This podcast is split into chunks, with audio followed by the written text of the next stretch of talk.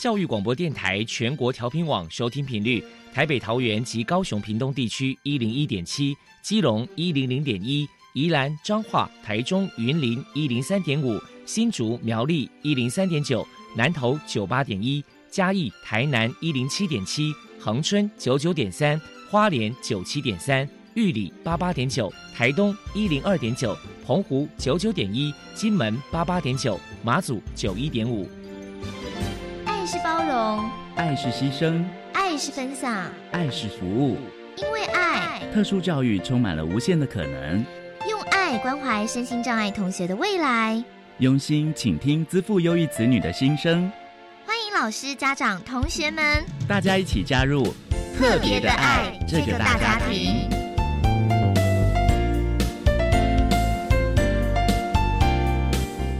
节目由教育部学生事务及特殊教育司指导，国立教育广播电台监制，欢迎收听。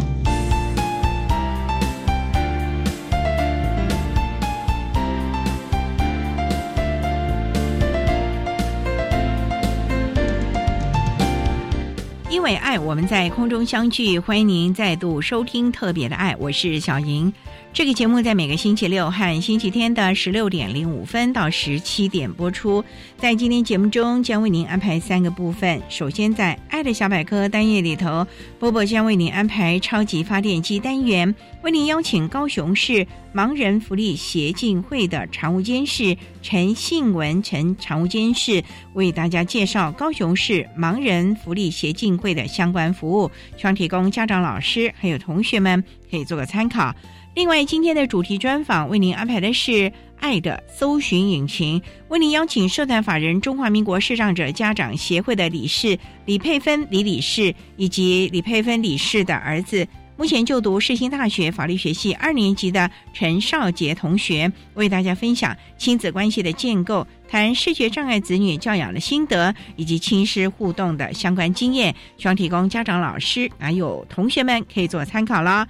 节目最后为您安排的是“爱的加油站”，为您邀请台北市立启明学校实习辅导处的主任王晴文王主任为大家加油打气喽。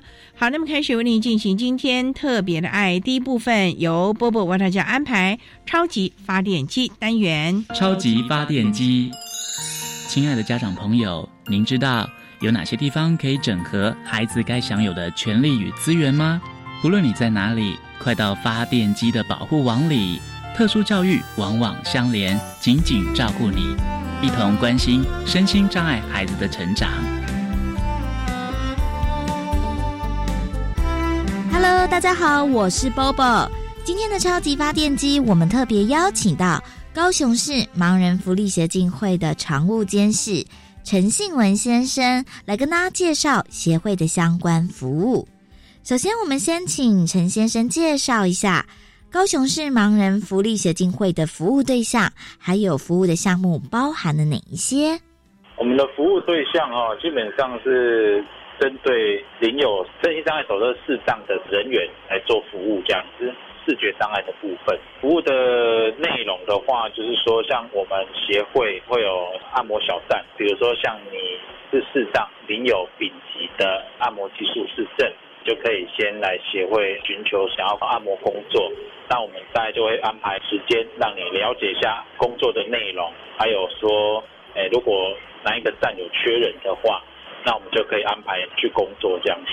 那另外一个就是说，现在网络啦，还有一些资讯都很方便。比如说，我们有成立一个身心障碍总会，那会把这些讯息转发给所有智障的会员，或者是说想要了解智障的一个族群。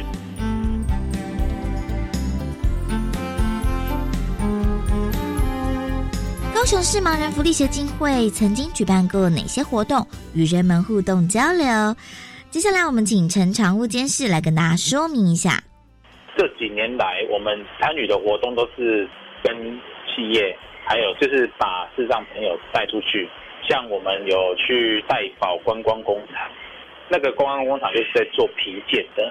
我们就带去那边，然后让视障的朋友去了解说，哦，我们要做出一个手提袋，或者是说一个皮包，它从没有到有，到底是怎么制作过程？然后我们也有手做 DIY，让视障朋友亲自去染皮的颜色啦，还有怎么去缝制皮包，然后还有去触摸，比如说蛇皮是什么样子的，然后什么皮是什么样子的手感这样子。比较特别的是，我们在前两年有办一个就是盲人写书法，就是说我们去书法的一个工作坊。跟那边写书法老师怎么样来带盲人写书法，让大家去体验一般明眼人他们在写书法是怎么写的，那些文房四宝这些东西，因为这个是在我们视障呃里面是不太会去接触到的东西。可是我觉得就是说由协会来举办这样活动，可以让一般的民众也知道说哦，盲人其实也可以来体验这样的东西，然后也让视障朋友。去了解说，其实可以跟一般人一样，可以做一般的活动，都可以参与这样子。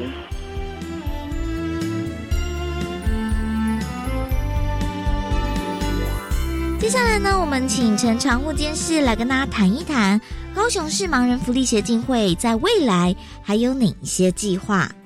在未来的部分，原则上还是以跟。社会大众的东西做接触啦，像我们可能会慢慢的会去针对，比如说像一些学校来做宣导。那宣导不是说只是我们派人去类似说一些生命故事这样而已，是让他们有参与的部分。比如说像我们可能会办一种游戏，然后让这些学生跟我们盲人一起参与这个游戏的当中，就是说你要怎么去协助盲人。或者是说你怎么去认识盲人，然后怎么样跟他们可以融入在一起？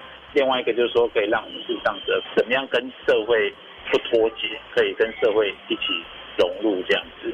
未来就是慢慢去发展这个区块，甚至于就是说，像我们视障者，大部分都是眼睛不好而已，可是其他的能力其实都还不错。那我们可以比如说出去也可以当义工，有时候可以跟老人家。交谈啊，比如说我们可以去一些老人中心啊，我们视障朋友就很会聊天嘛，就可以跟老人家聊天嘛，或者是说像我们有按摩的，那我们可以去做义务按摩啦，或者是说义诊这样的一个服务，反而是我们一开始人家来照顾我们，然后慢慢慢慢转变，我们成长了以后，我们也可以去照顾别人。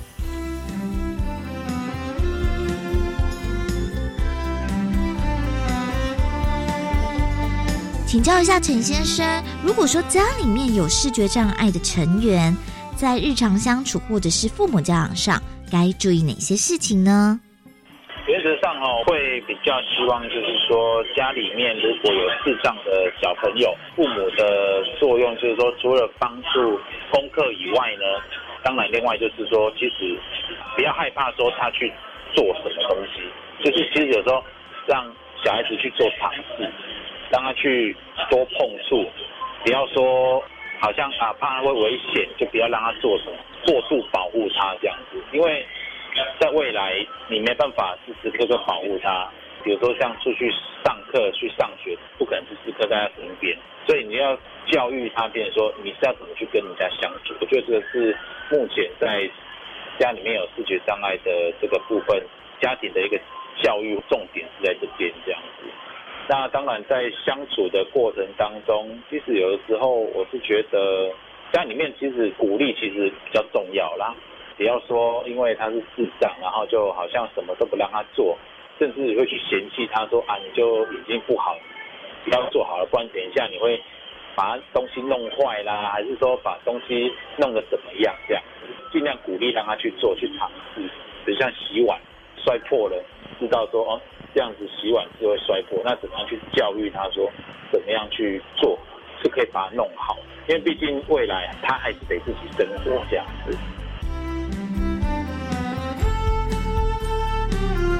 再来，我们就请您来跟大家破除一下，一般大众对于视障朋友有哪一些错误迷思？一般民众对于视障者来讲，先决条件的印象就是第一个，他是戴墨镜。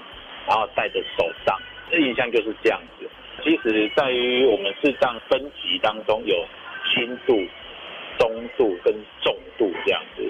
像我本身的残障手册是重度的部分，可是我还是属于弱势。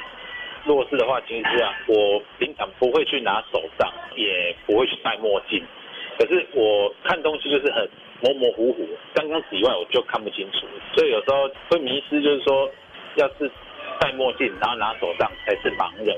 那弱势的部分，他就觉得可能眼睛是好的这样子。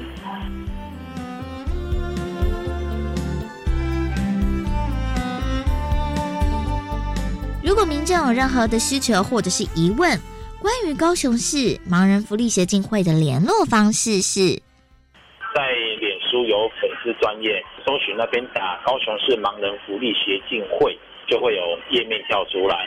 或者是像在 Google、雅虎，你只要打高雄市盲人福利协进会，就会有我们相关的一些连结。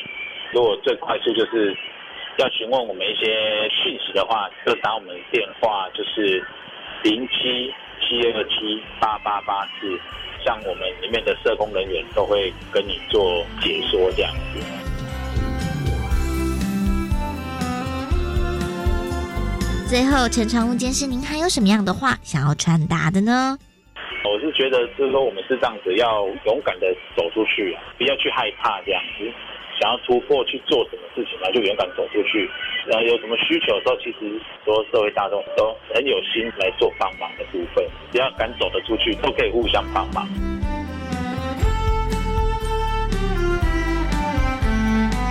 非常谢谢高雄市盲人福利协进会的常务监事陈信文先生接受我们的访问。现在我们就把节目现场交还给主持人小莹。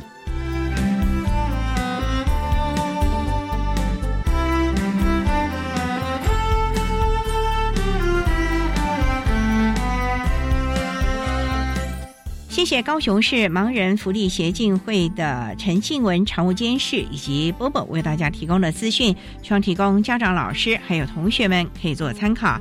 您现在所收听的节目是国立教育广播电台特别的爱，这个节目在每个星期六和星期天的十六点零五分到十七点播出。接下来为您进行今天的主题专访，今天的主题专访为您安排的是爱的搜寻引擎。为你邀请社团法人中华民国视障者家长协会的理事李佩芬李理事，以及李理事的儿子，目前就读世新大学法律学系二年级的陈少杰同学，为大家分享亲子关系的建构，谈视觉障碍子女教养的心得，以及亲师互动的经验，希望提供家长老师可以做参考啦。好，那么开始为您进行今天特别爱的主题专访，爱的搜寻引擎。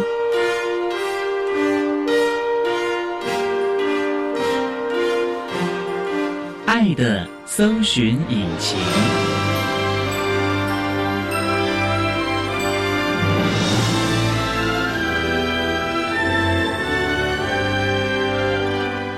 在今天节目中，为了邀请到的是社团法人中华民国视障者家长协会的理事李佩芬李理事，理事您好。主持人你好，大家好。今天啊，特别邀请李女士啊，以及我们另外一位贵宾啊，是李氏的公子，世新大学法律学系二年级的同学陈少杰。到节目中来，少杰你好，主持人好，各位听众朋友大家好。今天啊，特别邀请两位啊，为他来分享亲子关系的建构，谈视觉障碍子女教养的心得，以及亲师互动的相关经验呢。呃，那首先啊，李师是不是可以先为大家来介绍少杰的身体的状况呢？少杰是罹患一个罕见的疾病，叫做视网膜母细胞瘤。他是一岁三个月的时候。我先生发现他的眼睛前面会发光，呃，在瞳孔会发光，像猫的眼睛一样。当时我们发现的时候，去看眼科医师的时候，那就说台湾是没有办法治疗，如果可以治疗的话，就是双眼要摘除。因为我本身是护理的背景，也找了很多台湾的比较大的医学中心，他们都建议我能够到日本去就医，就是为了挽救视力。我们前后在日本大概。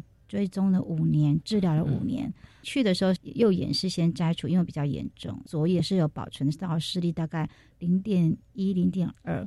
但是后来有一次运动会，他不小心被撞到，造成里面的玻璃体大量出血，影响了这个肿瘤。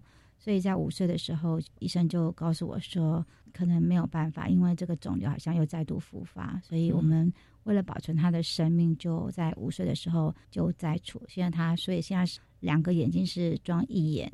完全是没有光觉也没有视力的状况。那你们当时知道了这样的个情形的时候，接受度如何呢？不能接受。当初家里面几乎是全部都不能接受，全都不能接受。你那么小哎，你怎么知道啊，少杰？我自己被告知这件事情的时候，我也觉得很可怕，因为还是会有一些淡淡的印象啊。妈妈有跟我讲一些当时的故事吧，就是一些转折。不过就是积极的治疗了嘛。我们一直都是采正面的治疗，那我们很幸运是在那五年中有不少的。国外像日本的一些像慈济或是其他的一些称为贵人的相助，那日本的治疗团队在针对这个肿瘤的治疗，他们也都是非常的认真跟积极。因为这样子的一态度，让我们在面对疾病的时候比较不会担心，他们会解释的非常的清楚。只是说最后很遗憾的是摘除的时候。我心里是有点不甘愿啊，因为花了很多的经费，因为在台湾这个健保是不给付的，在国外治疗。第二个就是说花了心力也蛮多的，但是可能是我自己是护理人员，在面对事情的时候，比较希望的是能够挽救生命这件事情，是我比较希望没有遗憾。但是在我的长辈里面，包括我的母亲，或是我家里的兄弟姐妹，还有。少杰的爷爷奶奶当时是心疼我们呐，就觉得说，哎，我们为了这个孩子需要花这么多的费用，觉得是不是可以再生一个就放弃这个？但是当时我也不知道我哪来的勇气，我就觉得说应该要积极的治疗，因为这个 是罕见疾病，所以台湾每一年大概会有三 percent 到四 percent 的几率啦，所以现在目前还是有的。我这也是治疗的一个趋势和方式了啊！好，提供大家可以做个参考。那我们稍待要再请今天我们现场的两位贵宾。第一位呢是世新大学法律学系二年级的陈少杰同学，还有少杰的母亲，社团法人中华民国视障者家长协会的理事李佩芬李理事，在为大家分享亲子关系的建构，谈视觉障碍子女教养的心得以及亲师互动的相关经验。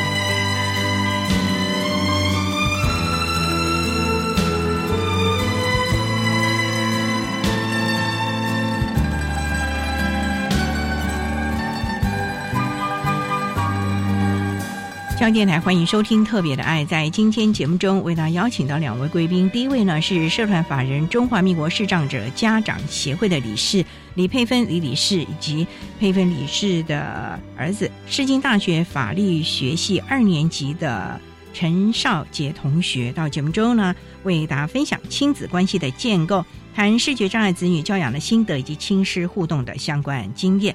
佩芬理事想请教，那当初知道了我们少杰的这个情形，也积极的治疗，那他是采取融合教育吗？是的，他从幼稚园到现在大学都是在融合教育里面。那你们不担心吗？因为他几乎到后来是全盲，哎，是会的，可是还是可能跟我的个性比较有关系。我会选择去面对，不会选择逃避。我会坚持的原因是因为当他失明的时候，我很早就接触到现在的台北市市长家长协会，因为我见证了很多前辈，他们的小孩也是在融合教育里面长大的，他们有给我很多的资源。那因为其实我们那时候是在台东。花东的台东，对，非常偏僻。台东哦，我们是住在台东。那当时我很感谢的是这些家长们，就是我的这些所谓的前辈家长们，他们现在小孩子都很大了，他们给我非常多的知识，告诉我怎么样去带这样的孩子。我自己也到台北来学怎么样带自己的孩子，因为我想每一个妈妈遇到这样的状况都会慌。我采取的是自己可以多学一点，我希望我可以用我可以的知识去教导他，所以我自己也大量去摄取怎么样去教一个视障孩子的书，然后去问，然后也赶快找资源。那时候包括淡江大学的教授们，他们是比较推崇融合教育，但是我们在台东的确是资源比较不够。那我很感谢他们，就是会跟当地的教育局沟通，所以其实我还蛮幸运的。那当然，就是我自己也学很多很多有关这方面的知识，自己也很努力啦。我贵人很多，应该是说我们一路走来都是有啊，好多人在旁边。对，所以我觉得今天我也来这边分享，也是希望说，过去我是被别人帮助的。那我们这样子二十年过来了，因为我最近也遇到过很多，现在可能还正在治疗的一些孩子。我都会希望给他们很多的鼓励，给他们更多的希望，不要放弃。因为虽然路是很辛苦，但是其实陪着孩子走，孩子还是会走出一片他自己的天地。你们在台东大概一直到少杰多大的时候才到北部？国中毕业，国中毕业，所以在国中之前都是在台东啊。对。这个部分呢，我们稍待要请两位要跟大家来分享。在东部啊，我们都知道资源不是那么丰沛，你们怎么样在有限的资源，在靠着大家一起，让少杰甚至于整个心境、学习啊等等的，能够渐入佳境啊。我们稍待再请社团法人中华民国视障者家长协会的理事李佩芬李理事，以及世新大学法律系二年级的陈少杰同学啊，再为大家来分享亲子关系的建构，谈视觉障碍子女教养的心得已经。心师互动的相关经验喽。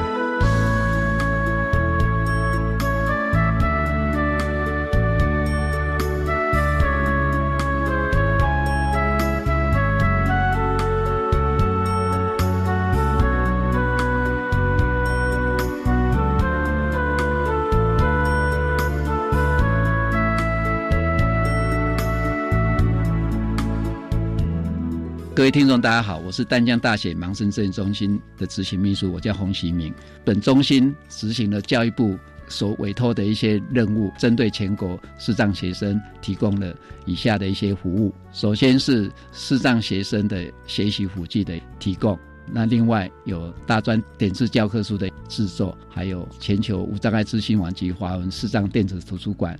以及视障教育资讯化的电脑训练等服务，服务专线是七七三零零六零六，服务时间是上班时间，礼拜一到礼拜五早上八点半到下午五点。各位听众有需要，欢迎打这个电话来，我们会提供必要的服务。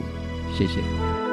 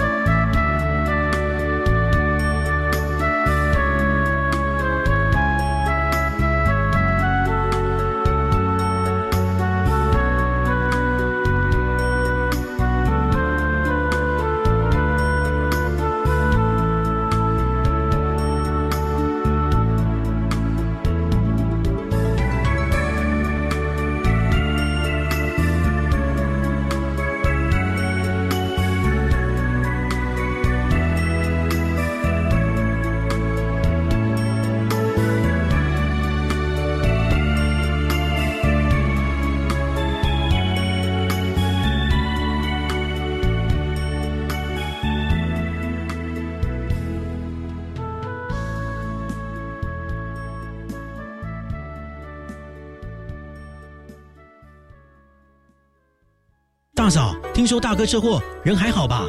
劳保补助的申请，我可以替你办。不用麻烦的啦，我上次去医院有认识一家专业的管理顾问公司，可以帮忙申请。哦，大嫂，那是劳农保黄牛，他们都是先假意帮忙申请，然后收取不合理的高额佣金哦。劳保局提醒您，劳保各项给付的请领手续简便，劳工朋友自己办理就可以了。有疑问可以直接打电话问劳保局，或到劳保局办事处查询哦。以上广告由劳动部劳工保险局提供。大家好，我是教育部部长潘文忠。面对少子女化危机，政府积极和时间赛跑，首要的任务就是要来解决父母托育的难题。教育部从去年八月。首次推出准公共幼儿园的机制，今年八月开始，也将在全国来全面推动。透过符合条件的私立幼儿园加入，保障第一线教师跟教保人员的薪资，希望能够吸引优秀的教保人员，加速提升全国优质平价的教保服务。小孩如果读准公共幼儿园，家长每个月的缴费不超过四千五百元。如果有第三名以上的子女，还可以再少一千元，低收、中低收入户的子女是免费。而政府的这一切努力，都是希望年轻人能够勇敢结婚，愿意生小孩。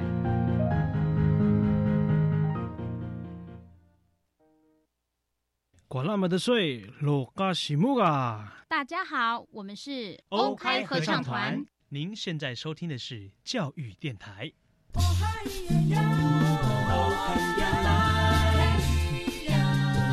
教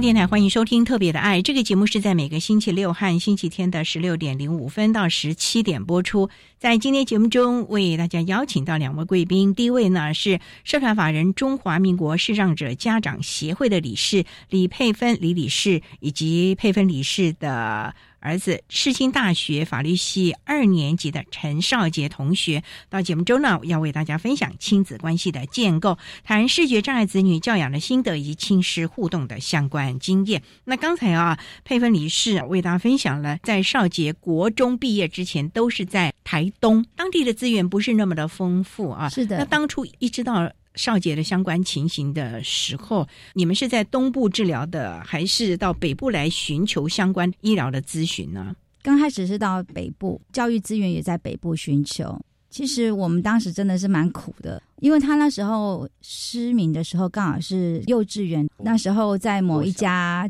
知名的双语幼稚园，当时他就告诉我说，他们没有办法教这样的孩子，我们就要被安置在。大学附设的小学实验的幼稚园班级，所以我被迫离开那个双语的幼稚园。当时的一个条件是家长要陪，就是转学之后的这个。对，那时候工作就暂时辞掉。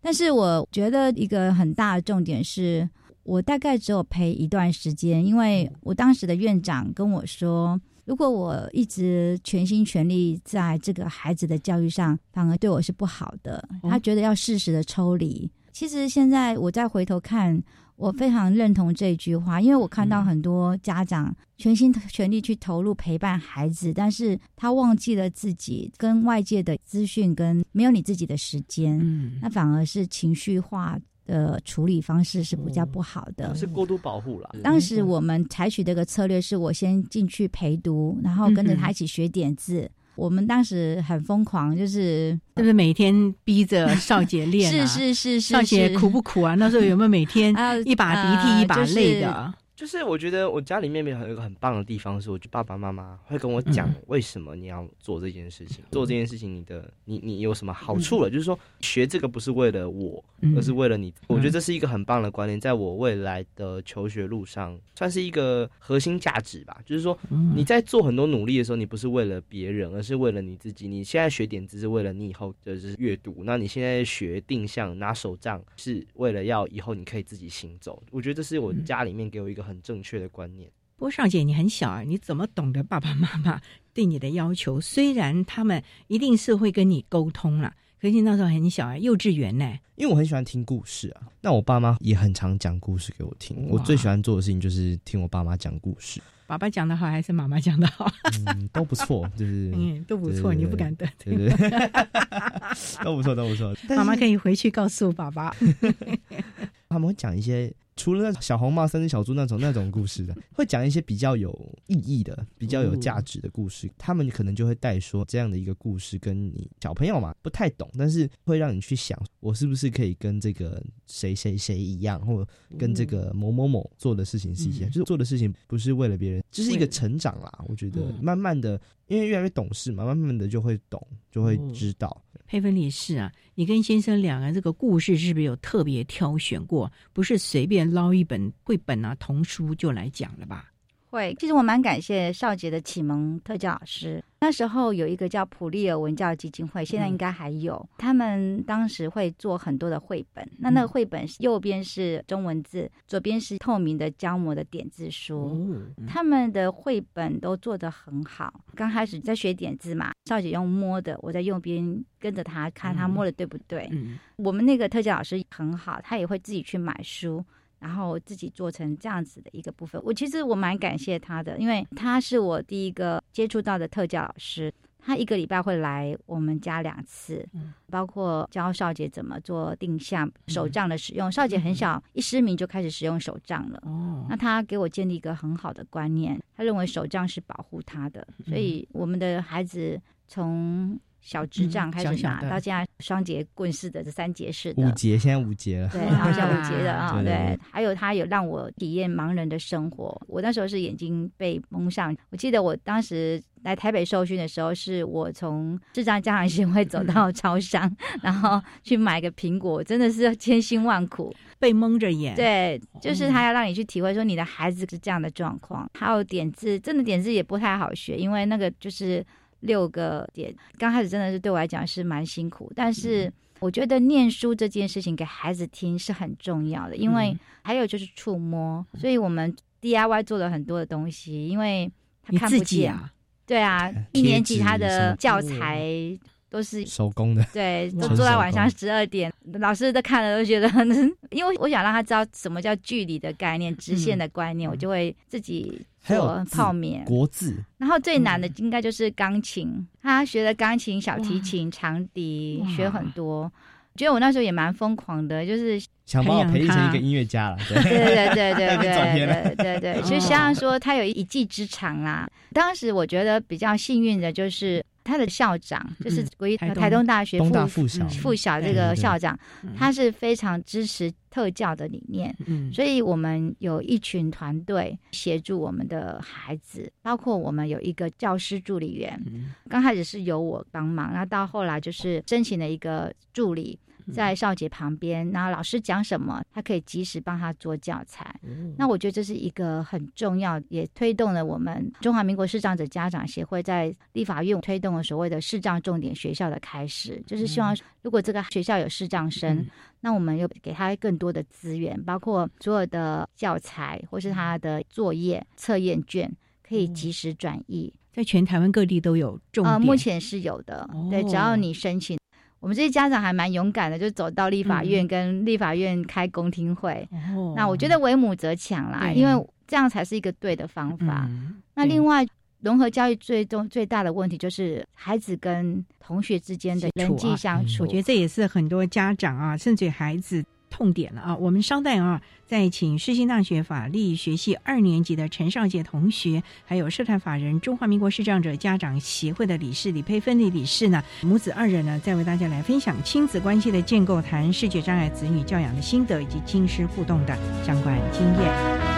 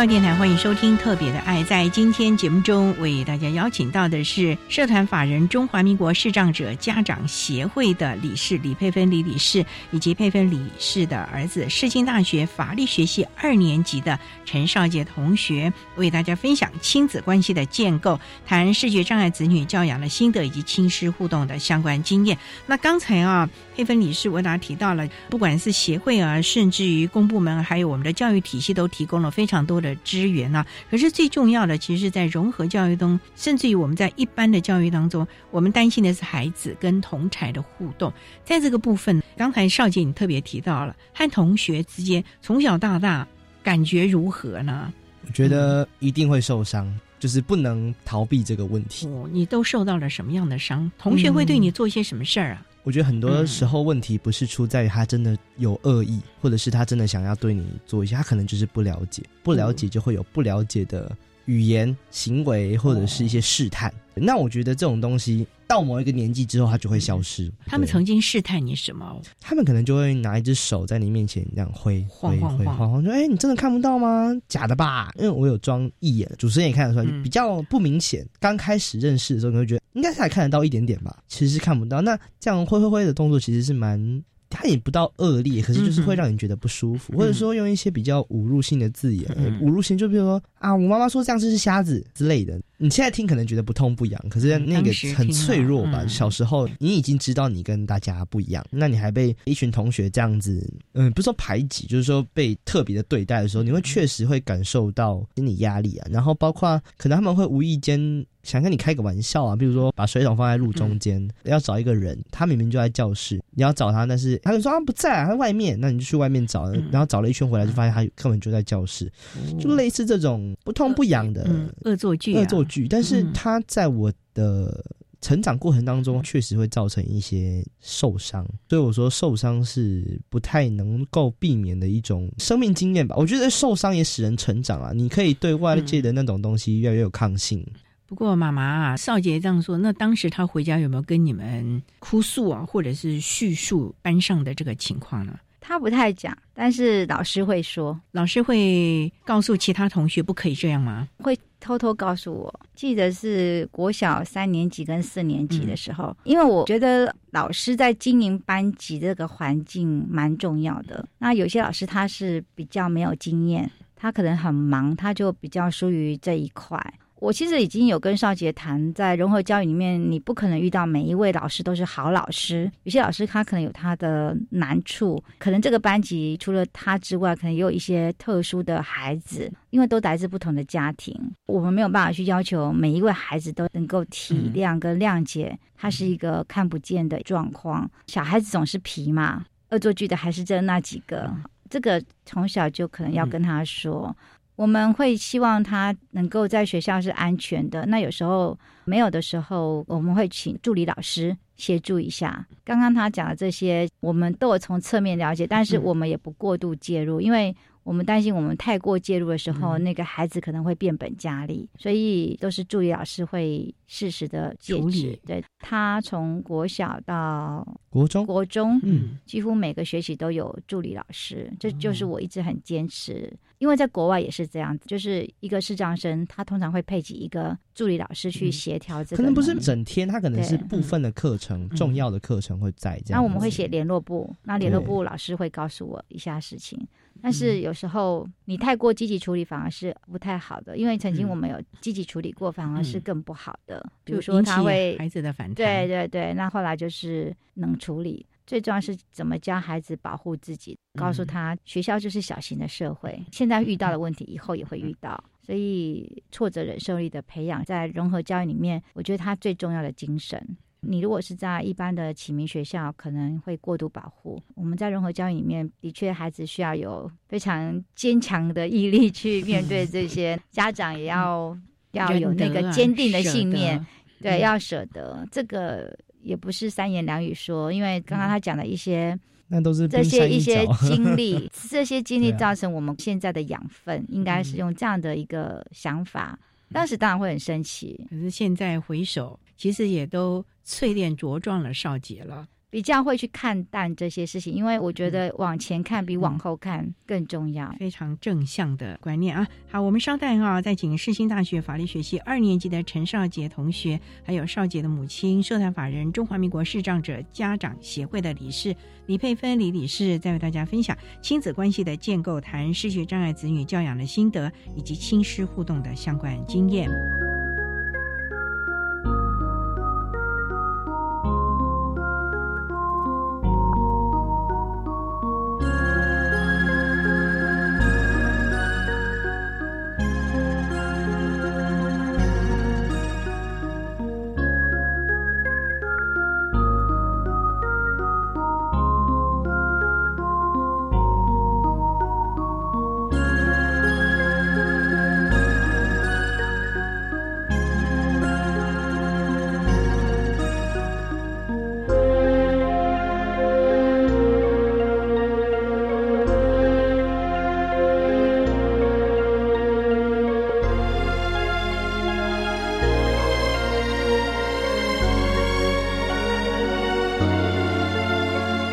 央电台欢迎收听《特别的爱》。在今天节目中，为大家邀请社团法人中华民国视障者家长协会的理事李佩芬李理事，以及佩芬女士的儿子，世新大学法律学系二年级的陈少杰同学，为大家分享亲子关系的建构，谈视觉障碍子女教养的心得，以及亲师互动的相关经验。那刚才一直提到了在求学这个阶段，不过呢，少杰也有青春期。刚才提到了有一些跟同柴关系的，不是那么的融洽。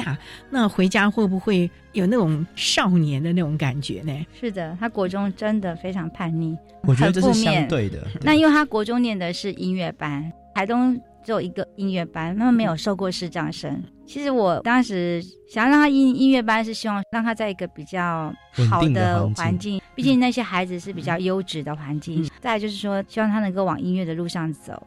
但是显然的，他有自己非常重要的想法。其实我们的冲突很大，哇！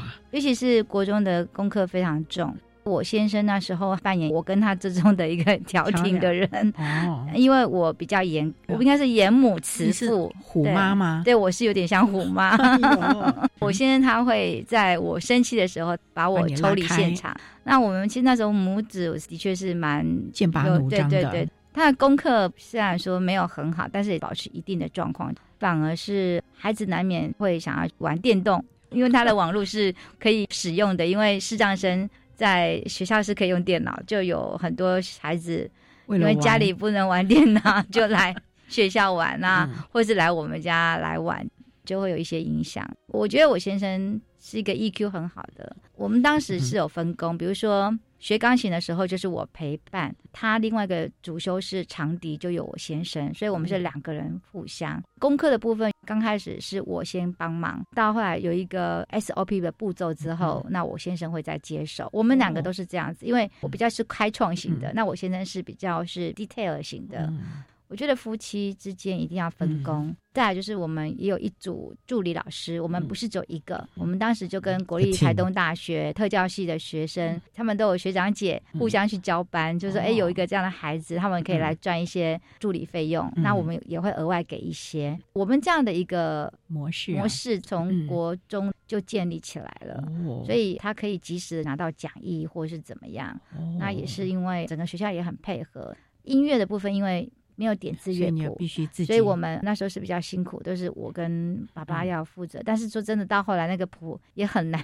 然后我觉得后来是老师的部分跟他沟通，老师就一个一个的音符教，然后老师也试着用唱的方式或说的方式让他知道那个乐谱代表什么意思。我觉得教视障的孩子会有很多的创意，因为你必须要用比较特殊的方法去教会他。那叛逆的部分。有时候就是不要理他就好了，真的吗？少杰自己会好起来哦，你自己会好起来，因为因为青春期的时候，你又跟他谈，他就越跟我硬来，我会更生气。对，所以我当时就冷处理。好了，那少杰真的长大就懂了吗？你为什么走法律，没有去走音乐呢？我觉得音乐很棒，我从来不否认这件事，而且它已经成为我灵魂的一部分。你把它拔掉了，就等于在我身上砍一刀这么严重。但是为什么不走音乐？我觉得有两个很大的原因。第一个，我觉得音乐它很个人，我并没有喜欢把它当成一个公开的东西。我喜欢跟我身边的好朋友或者同学、家人分享就好。我没有那么喜欢当一个演奏者或者当一个开创者。但曾经有这样的梦想，但是后来越长越大，越来越发现我不是这样的一个性格。第二个，我觉得学音乐没办法改变视障者或身障者的现况，因为这条路已经是一个被走过很多次的路。嗯。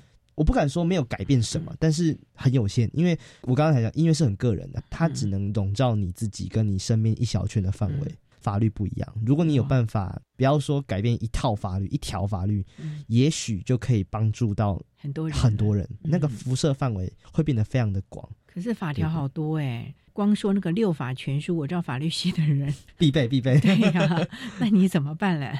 我觉得拜现代科技啊，电脑、啊、手机都可以用语音朗读，法条什么的，在电脑里面、手机里面现在查都非常方便。刚刚提过读故事嘛，越读越大。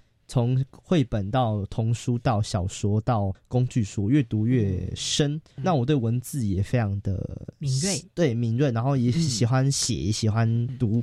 从小到大，国文一直都是我强科，包括学测我也考了几乎差一点满几分。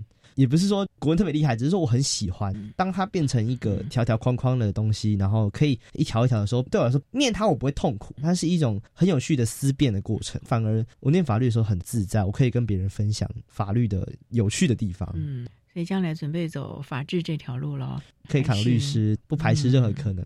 嗯，真的无限宽广，不要受限，也不要自己制约住了。所以妈妈对于少杰现在这样的，你有没有觉得怎么没有走音乐呢？我从小培养你，法律我也不懂，而且律师很难考呢。他告诉我这件事情的时候，你很就像您讲的一样，我其实是有一点 失望。也不叫失望啦，就是会有点担心。毕竟走音乐总是你觉得表演嘛，熟悉了，对，因为他的。但是我我刚刚其实有想到一件事情，但他在讲的时候，就是他从小就很喜欢讲话，口才非常好，因为小时候就朗读比赛呀、演讲比赛都是全台东都是非常优秀。嗯，到高中哦，我记得。他第一次参加新北市的高中比赛，对对，那时候他跟我说，呃，老师说他一定会得奖，结果没有他的名字。第二次他就偷偷报名，没有跟我讲，然后就得奖了。就是他他很爱说话这件事情，这是我从小的观察他，而且他喜欢当主播。记得他小时候有被 TVBS 采访过，他就是说他当主播。嗯，我觉得。对文字来讲，可能因为我们从小就给他听有声书，所以我们从那个很小的 M P 随意的播放器，他光那个语音播放器就很多台，有时候三四台一起放，他可以坐着听故事，可以听一天一整天都不用动，而且他听那种是很长的那种传记，我觉得他很喜欢新闻，而且他喜欢听政论节目，对，喜欢那种。辩论、思辨，然后政策的那种解读，法律系将来一定会让你发挥这个。对对对对，所以他跟我说他念法律系的时候，其实我也没有太太多意见。意见，因为我也是觉得适才而教，然后适性发展。因为我自己也是当老师，所以并没有一定要他走什么。家家长会有他的期待啦，但是我觉得。孩子他想要跟需要，他才会认真的学习。那如果这不是他要的，或是他被逼迫的，那反而是不不 OK。但是我必须谈音乐这一块哈，反而是他遇到挫折的时候，音乐是他抒发的一个管道。那我反而觉得说，哎，其实这也是一个很好。那他现在还是有接一些表演，赚一些零用钱，所以跨领域的学习是我觉得未来对对对，像他也。自己弹吉他，电脑的部分也是他的强项，所以我倒觉得这也是他过去以来我们在父母亲的支持他去学习的状况之下，虽然那时候时候是我记得最难的就是学心算，呃，学珠心算的时候 还是检定的时候是最辛苦，但是这都是过程过程啊。那还有合唱团，合唱团其实也很难，因为要跟得上步声，对，那看指挥。对，其实我蛮感谢这些陪伴他的师长，都给他。所谓的 fully support，他有点是学校的校宝，他想要什么，那老师就会尽量。那也可能也是因为我们家长积极的态度，因为我看到的是，如果家长对孩子的教育是积极的，我觉得老师也会跟着积极。对。那如果家长是选择比较逃避的，孩子当然就会比较容易被放弃。所以我也在这边呼吁，有这样的身心障碍的孩子的家长。孩子是我们的功课。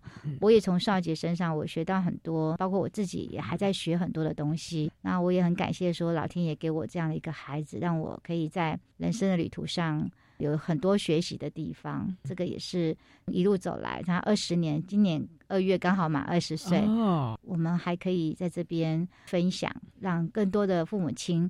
觉得你们不要孤单，还有，其实我们有什么经验，我们都可以愿意分享给大家。非常棒的一个概念，最重要的就是积极乐观陪着他，可是也要适度的放手，培养孩子多元的性向、兴趣，宁可在年少的时候去探索，让他了解，也不要等到未来是你心头永远放不下。的那一份负担了啊！我想我们今天两位的分享，真的要提供给我们所有的家长还有同学们啦。好，那今天幸运时间呢，我们。非常的谢谢世新大学法律系二年级的陈少杰同学，谢谢少杰，谢谢，也非常谢谢少杰的妈妈，社团法人中华民国视障者家长协会的理事李佩芬李女士，佩芬女士，谢谢你喽，谢谢主持人，也非常谢谢两位啊，为大家分享了亲子关系的建构、视觉障碍子女教养的心得以及亲师互动的相关经验，也欢迎大家呢。好好的来聆听他们两位的分享，或许对你的人生有不同的启发了。今天非常谢谢两位，谢谢。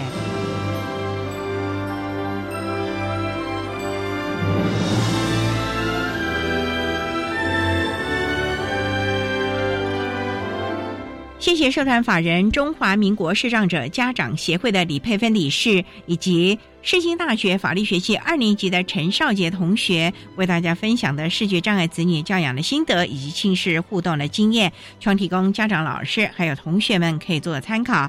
您现在所收听的节目是国立教育广播电台特别的爱节目，最后为您安排的是爱的加油站，为您邀请台北市立启明学校实习辅导处的主任王晴文王主任为大家加油打气喽。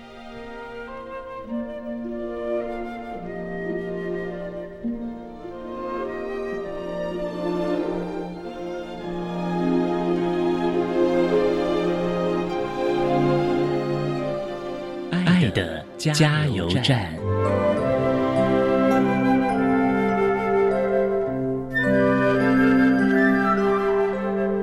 各位听众，大家好，我是台北市立启明学校的王晴雯老师。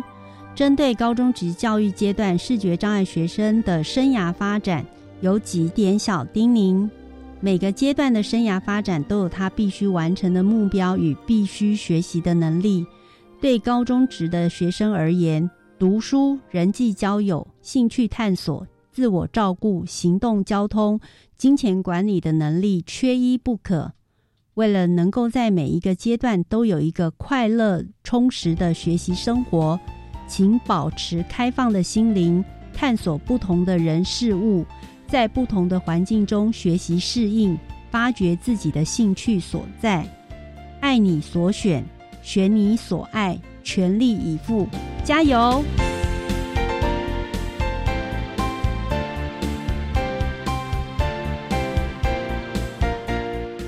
今天节目就为您进行到这了，感谢您的收听。在下个星期节目中，为您邀请获得一百零七年教育部爱心楷模厂商荣耀的花莲丽丽哲园饭店的馆长杨富曼。杨馆长为大家分享教他职场适应的能力，谈特教生职场面面观，为大家分享国立花莲高级农业职业学校的同学们在丽丽哲园的服务以及实习的相关经验，希望提供家长、老师还有同学们可以做参考了。